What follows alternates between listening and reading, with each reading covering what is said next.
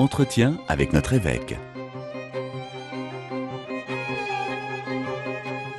Bonjour mon père. Bonjour Firmin.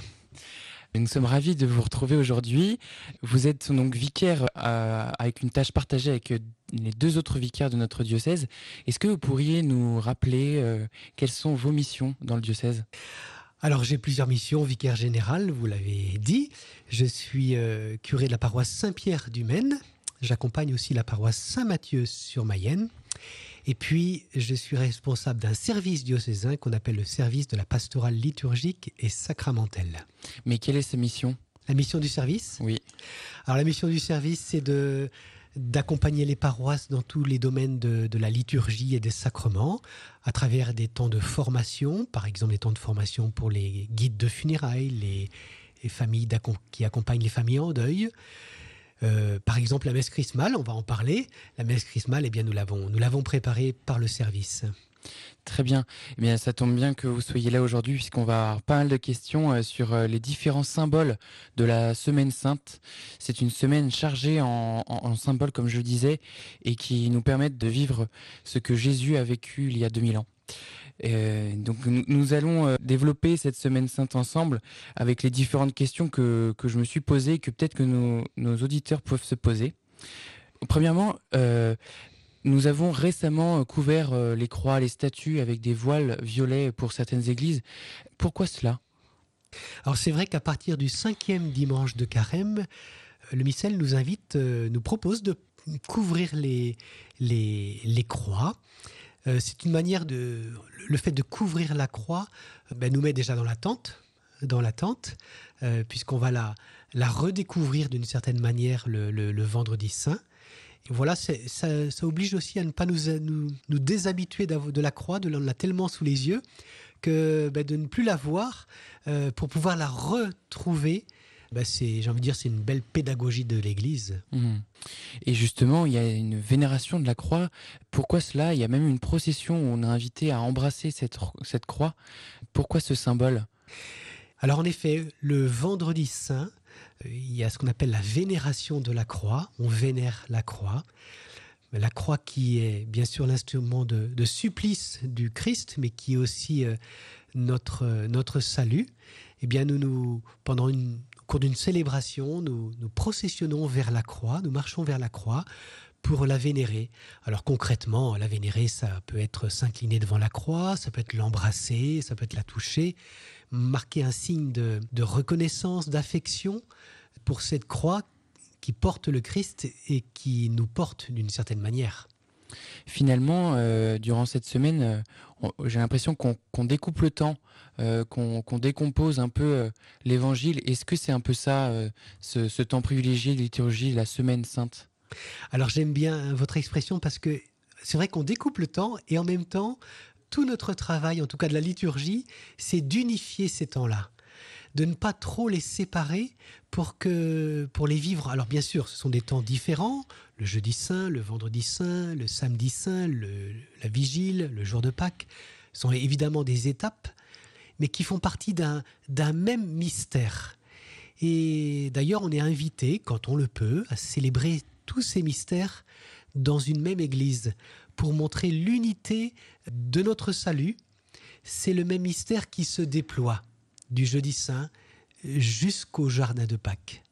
Très bien. Il y a des, moments où on est plus festif, d'autres où on garde le silence, notamment le samedi saint où on garde ce silence euh, voilà. Est-ce qu'il a une signification ce silence? Est-ce que c'est un respect? Est-ce que c'est un deuil? Quelle démarche avons-nous derrière ce silence? Alors il faut comprendre ce qu'est le, samedi saint et à quoi il correspond. Il correspond à Jésus descendu aux enfers. Après sa mort, euh, il descend aux enfers pour venir nous chercher, pour venir sauver l'humanité. Donc il y a certaines icônes qui représentent euh, magnifiquement euh, cette, cette étape où on voit Jésus qui descend et qui va chercher Adam, qui le retire des enfers. Eh bien ça correspond à ce temps du samedi saint.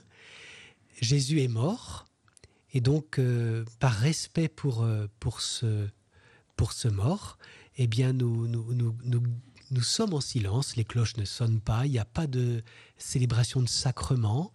le, voilà, l'église est vide. Il n'y a, pas de, a pas de célébration avant celle de, de, la vigile qui est déjà l'anticipation du dimanche. Donc c'est un, grand silence. Nous sommes dans l'attente et nous croyons que euh, avec la Vierge Marie, puisque le samedi est aussi le jour de la Vierge Marie, avec la Vierge Marie, nous sommes dans l'espérance, puisqu'au pied de la croix il y avait Marie, il y avait Saint Jean. Eh bien, avec eux, nous nous, nous attendons dans l'espérance. Donc c'est à la fois une manière de se préparer à, à Pâques, bien sûr, mmh. mais aussi de, respecter et puis d'être dans cette attente euh, euh, nourrie. De, voilà, de, c'est toute l'espérance qui nous traverse. Je comprends qu'on suit euh, le Seigneur dans sa passion et dans sa résurrection, mais le lundi saint, je ne vois pas quel est le lien avec la, la, vie de Jésus. On, bénit le Saint-Crème à la cathédrale de, Laval, mais voilà, y a-t-il un, vrai lien avec cette semaine sainte? Alors il se trouve que la messe chrismale, puisque c'est de ça dont vous parlez, la messe chrismale, euh, elle a lieu dans le diocèse de Laval le lundi. Dans d'autres diocèses, ça peut être le mardi ou le mercredi. Traditionnellement, elle est fixée au jeudi matin. Dans le rituel, elle est le jeudi matin.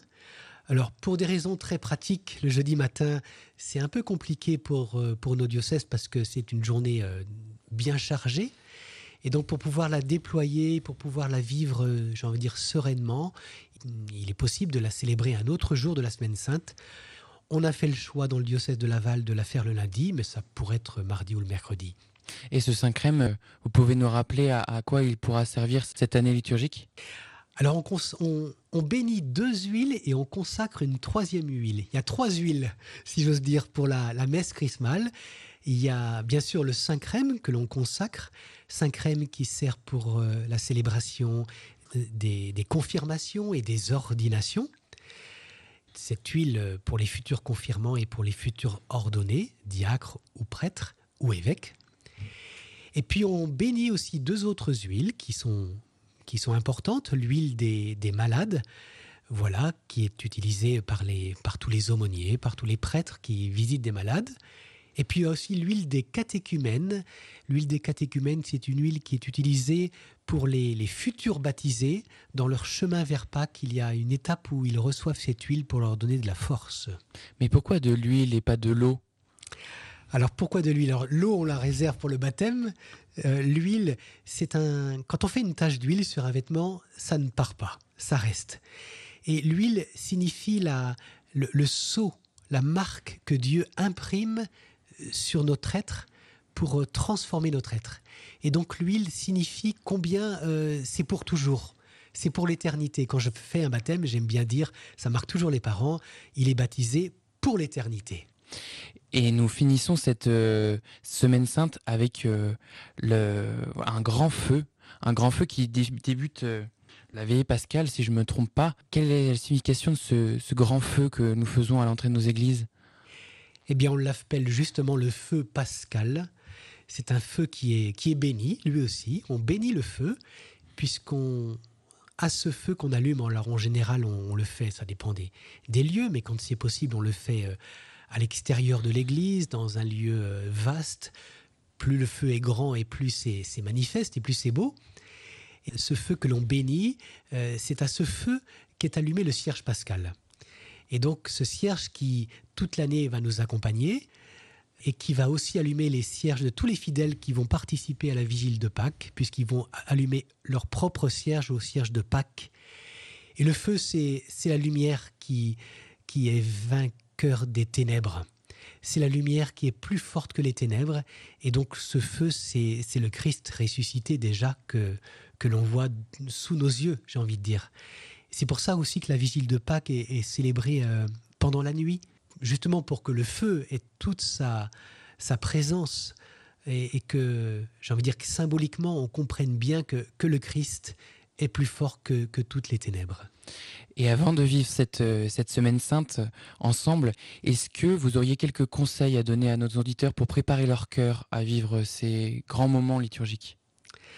Alors ça, ça me tient particulièrement à cœur parce que je, je dis souvent aux, paroissiens qui me sont confiés de, se préparer la semaine sainte, de ne pas attendre le jeudi saint pour dire euh, voilà, on va commencer. Je crois que moi, ce que j'ai proposé dans ma paroisse, c'est de prendre des RTT. C'est-à-dire RTT, retiens ton tridium. C'est-à-dire concrètement, pour ceux qui le peuvent, de, dégager du temps, de ne pas, euh, de dégager du temps pour, leur, euh, pour ces trois jours saints, tout simplement pour pouvoir les vivre dans leur unité, pour pouvoir les vivre sereinement. Un exemple très concret, si vous pouvez faire vos courses le mercredi, pour être libéré le jeudi, le vendredi et le samedi, eh ben, c'est une bonne chose. Quand c'est possible, pour pouvoir avoir l'esprit libre, je crois que c'est un temps magnifique que le Seigneur nous donne. Nous avons beaucoup de chance, c'est une grande grâce que de pouvoir vivre euh, un tridium pascal.